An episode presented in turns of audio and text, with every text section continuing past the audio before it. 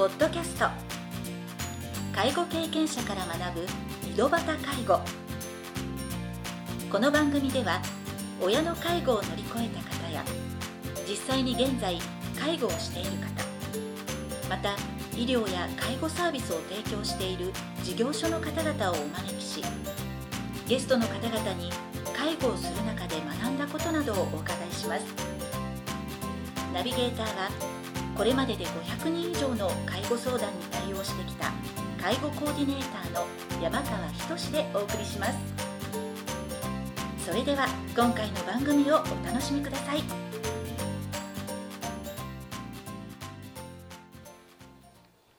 皆さんこんにちは。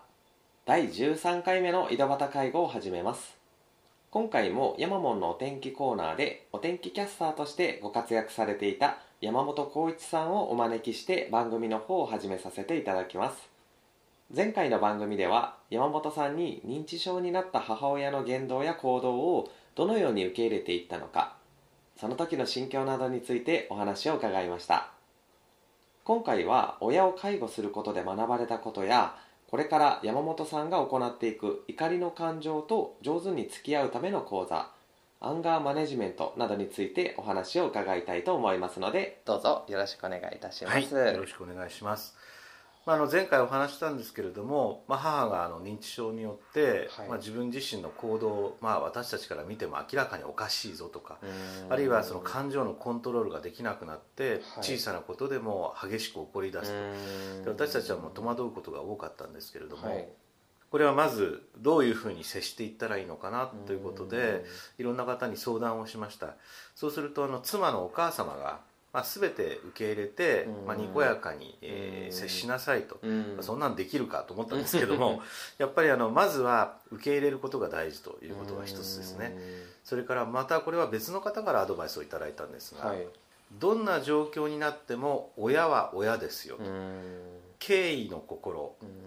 相手を敬する敬う心で接しなさいと。でどんな認知症になってもですね親は親としてのプライド私あなたは子供という思いが必ず残っているはずです、でそういう子供にあの自分が何かできなくなったからといって偉そうに上から目線で頭ごなしに言われたら子供なのに親に対して何という思いをするあのことを言うんだというそのプライドだけはあの奥底に残っているのでそれはいけませんと。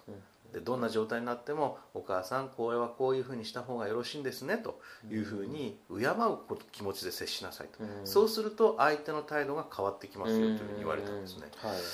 ああなるほどなと思いました。やっぱりその私たちはこれ前回言いましたけども、なんで？という気持ちでついつい母の以前のことを知ってますから接してしまうんですけれどもそこを「なんで?」ではなくて「そうか」という思いで接していくことによって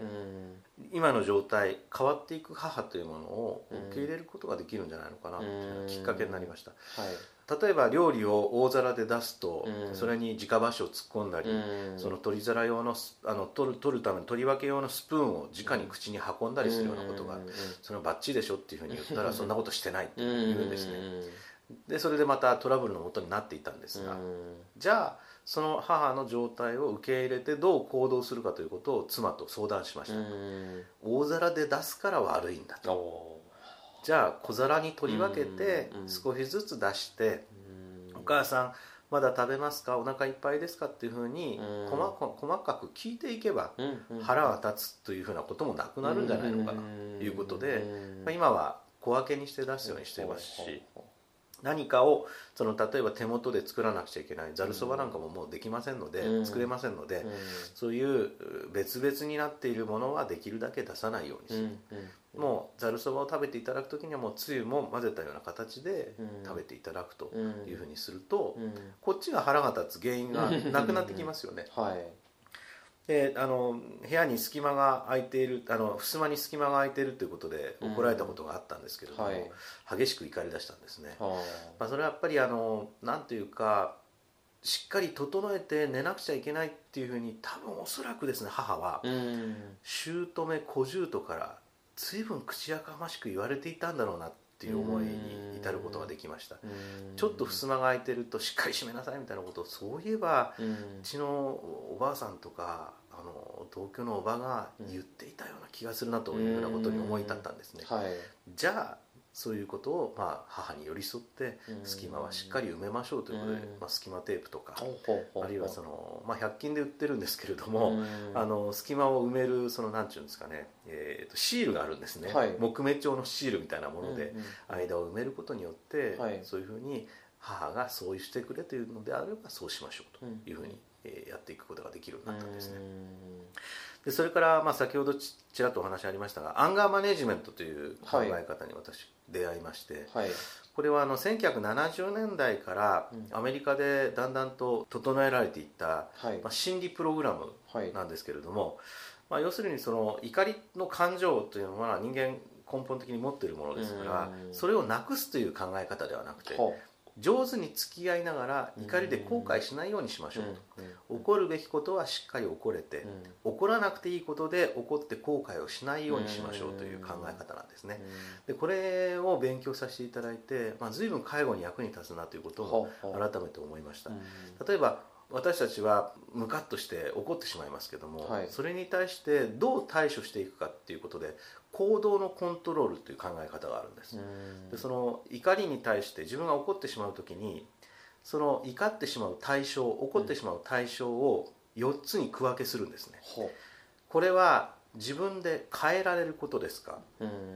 というのがその縦軸なんです、はい、で横軸変えられることと変えられないことに縦軸でまず区分けをします、で今度横軸はそれは重要なことですか？命に関わるようなことですか、はい、それは重要なことではないことですか、例えばあの信号待ちの信号がなかなか変わらなくてイライラする、はい、腹が立つっていうのは、自分では変えることはできませんね、はい、でそれでえじっくり考えてみるとそんなに大した重要なことでもない。でこれじゃあ重要でなくて変えられないことっていうところに分類するんです、はい。うん、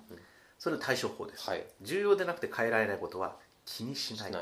いうのが対処法です、例えばこれが重要なことで変えられないこと、例えば母の認知症というのは変えられません、そうですね。もうこれは不可逆的な進行です。から、でもこれもしかしたらご飯を食べ過ぎたりするとか塩分を取り過ぎたりするっていうことになると命にかかってくる重要なことかもしれません、はい、そしたらその重要で変えられないことっていうのは、変えられない現実をまず受け入れて、はい、今できる行動を探すっていうふうに行動していくと腹が立ちませんよっていうふうなことを教えていただいたんですね。だそんなふうに対処していくんですよ。じゃあ、はい、母のその認知症というのは変えられない、うん、変えられないということをまず現実を受け入れる、はい、受け入れて今できる行動を探す。大皿で出すんではなくて小皿で出しましょうとか。あるいは母がそういうふうに要望しているんだったら襖の隙間を埋めましょうというふうにやっていくと、はい、怒りの原因というものが取り除かれていってだんだんと腹腹を立てて後悔することがなくなるということになりますね。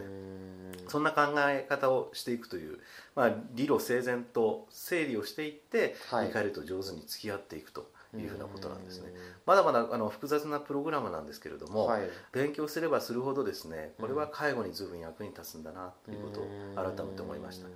またあの母がそうやって感情のコントロールができなくなっているということはそれは認知症の症状が進行していることですから、うんうんはい、第一義的にはまずお医者さんに相談するということがやっぱり一番大事になってくると思います。はい、私たちが受け入れてその怒りをコントロールするということもまあ大事なんですけども、ある程度やっぱり病気の進行とともに限界が訪れるんですね。そうしますとやっぱり専門医であるお医者さんに見ていただいて、はい、じゃあお薬を精神を少し安定する弱いお薬を出してみましょうかというふうな結論に至りました。でそれでちょっと精神をあの穏やかにするお薬を今はあの少しずつ処方していただいてそれを飲んで母に飲んでもらうようにしてます。そうするとこの間のデイサービスの方とお話をしたんですけれども、はい、大変助かってます以前はお風呂に入りましょうかというと、はい、なんで私がお風呂に入らなくちゃいけないのということで怒ったり、うん。その入手者さんの他のそのデイサービスを受けられてる方々とのトラブルで、うん、こんなとこにいられるかということで、うん、よく飛び出してらっしゃった。飛び出していっていたと。か、はい、でそういうのをこうあの職員さんが一生懸命受け止めてくださっていたってことを初めて分かったんですね。なかなかあのその職員さんもやっぱり気を使ってこっちに言ってくださらなくて、はい、でそれでお薬を出して少し穏やかになったということで、とっても助かるようになりましたし感謝されたんですね。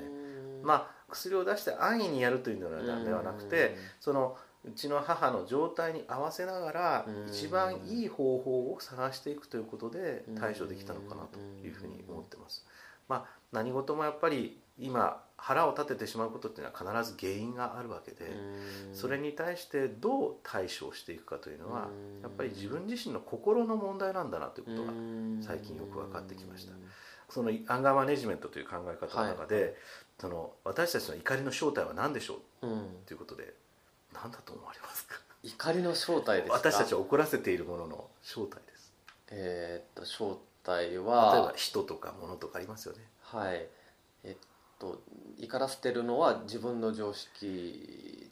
とかがそういう怒りに常識と違う自分の常識と違ってたらなんかすぐこう感情的に怒ってしまうとかっていう。さすがにその通りなんです。あそうですか。あの自分自身の心の中にある、まあ、アンガーマネジメント日本アンガーマネジメント協会では、はい、それを「べき」と呼んでるんですけど心の中にある、親はこうあるべきと。か、はい、相手はこうあるべきとか、うん、男はこうあるべき仕事はこうあるべき社会はこうあるべきというものと、現実とのギャップが生じた時に怒りを感じてしまう、じゃあその「べき」の器を広げていくことによってだんだんと怒らなくなるんじゃないですかっていう考え方なんですね。だから私もやっぱりその母に対して、母はかつてこうだったんだから、こうあるべき、穏やかであるべき、えその大皿にの、え料理は菜箸で取るべきみたいなことをついついぶつけてしまっていたんですけれども、結局は今変わりつつある母にそれをべきを求めても現実と違ってきてるわけですから、まあ、腹が立つばっかりではしょうがないんだなということを思いました。じゃあその自分側のそのべきというものをまずその捨てるのではなくてそのべきで許容できる部分を少し広げていく、まあ、自分の器を広げるということなんですけど、そういうことによってだんだんと母の姿を受け入れることができて、まあ、よりよく、まあ、その対処ができるようにだんだんなってきたのかなというふうに思います。まだまだ足らないことだらけで勉強することばかりで、また母の方もどんどんまたあの変わりつつあるわけですけれども、まあ、今後そういうふうになんでではなくてそうかという思いでまたその母の姿というものをうまく受け止めながら自分自身の器が広げていけたらいいなというふうに思います結局その介護の問題っていうのはまあ自分自身の心の問題なんだなっていうことを最近は改めて思わせていただいています。まあ、やはりあの今お話を聞きながら、ね、感じたことなんですけどやはり介護の問題ってなんかイメージ的には身体的な、まあ、例えばトイレに連れて行ってあげるとかお風呂に入れてあげるとかっていうところが、まあ、一番分かりやすい介護であるんですけど本当に大変だなって感じるのは山本さんがお話をするように感情のコントロール親子間での感情の、まあ、やり取りの難しさもありますし兄弟間で、まあ、今回は別に揉めるようなことはないんですけど兄弟の介護に対する方針で怒りがお互いにどうしても生じてしまうっていうことがある中ではやはりその今山本さんがこれから情報発信していくアンガーマネジメントっていう、まあ、怒りの感情をコントロールしていくっていうことを知っておくことで介護にまつわる問題トラブルっていうのが減ってくるんではないのかなというふうに感じました、うん、そうなればいいですね。はいそうですね、はい、じゃああの最後にですね、まあ、今後の山本さんの活動についてのご紹介をさせていただきたいのですが、はい、山本さんは現在、まあ、何度も言いましたがアンガーマネジメントの講師やその他にもですね、まあ、これまでのあのキャスターとかの経験とかをもとにですね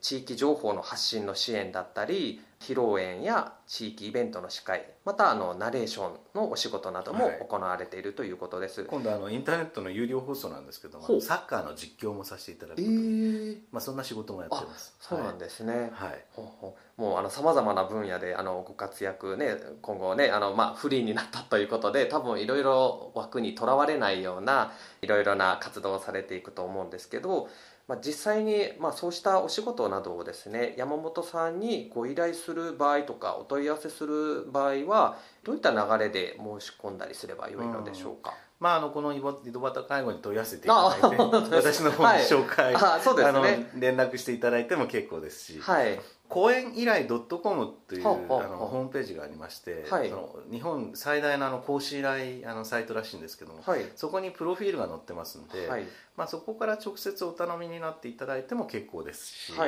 まあ、あのこういう仕事ができるのかということで、まあ、直接その山川さん通じてまた連絡をしていただいても構いません。はい、ですので、まあ、あのどんな仕事でもぜひあの都合が合いましたらあそうです、ね、手弁当で駆けつけますので、はい。はい。えー、よろしくお願いいたします。じゃああのまた番組の紹介をする投稿の中にですね先ほど言われた講演依頼 .com のホームページの URL なども貼り付けてご紹介していきたいと思います。はい、はい。それでは第3回にわたって番組の方を配信させていただきましたがまた次回も別の方をゲストにお招きして介護についてのいろいろな話をお伺いしたいなと思いますので。はいそれでは次回の配信をお楽しみに。今回の番組はいかがでしたか？この番組ではリスナーの皆様からのご質問なども受け付けております。メールアドレスはひとしの h 小文字で h. 山川19アットマーク。gmail.com h. 山川